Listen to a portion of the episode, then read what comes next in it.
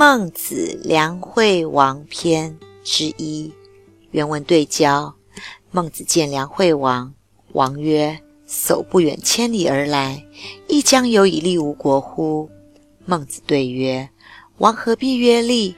亦有仁义而已矣。”王曰：“何以利无国？”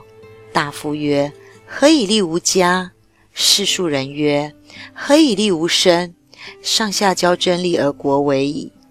万乘之国，士其君者，必千乘之家；千乘之国，士其君者，必百乘之家。万取千焉，千取百焉，不为不多矣。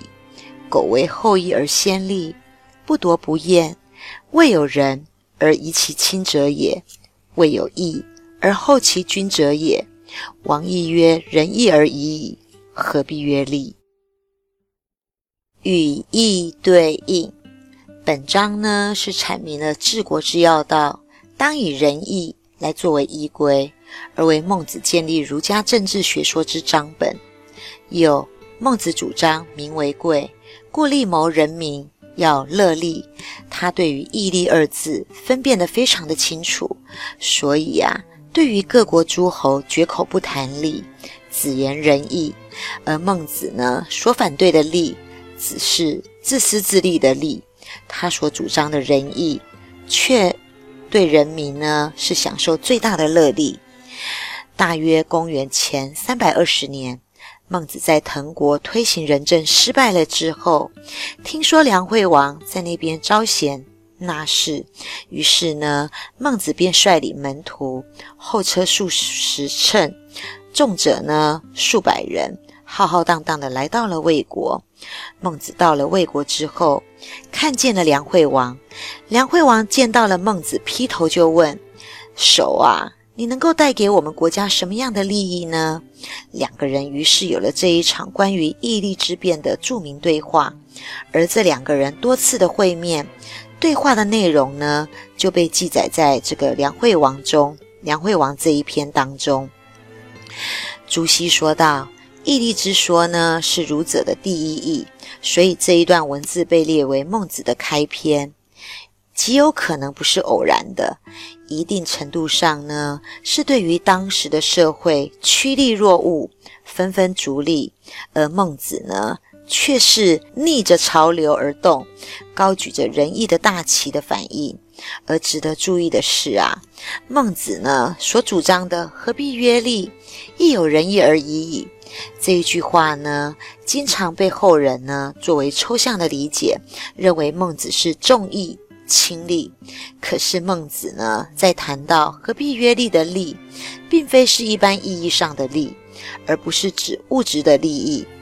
是用来针对呢攻占别国的土地、杀戮别国的民众，是呢欲以富国强兵的利，实际上是梁惠王扩张疆土、臣服秦楚的大欲和野心，是梁惠王自己的一己之私利。重义轻利的大帽子，恐怕不好戴在孟子的头上吧。而针对梁惠王的发问，孟子呢？则是旗帜鲜明地回答道：“大王何必说利呢？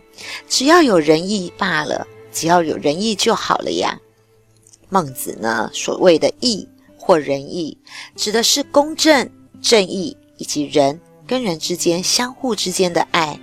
孟子的义利之辩啊，具有不同的内涵和层面。义利之辩的第一个层面，便是说到，我们不能是在一个没有道德的原则。没有法律的秩序，没有公平公正的环境之中去追求利这样的一个字，在这样子环境之中，如果人民呢还一味的追求利，那么呢，只是诸侯呢会去想着如何去取代天子，大夫呢去想着如何去杀害了诸侯，而士想着如何去串手。大夫只能使社会呢陷入了更大的灾难混乱之中。于是啊，孟子谆谆告诫人们，在一个无序混乱的社会之中，首先啊，不应该去想着如何去追利，而应该去想着如何建立起正义、秩序以及人跟人之间的良善关系。所以啊，我们不应该只看到“利”这样的一个字，还应该要看到背后的义。唯有建立起义这样子的一一个字呢，建立起理合理，建立起道义合理。公正的秩序，我们才能够看到更好的利这样的一个字。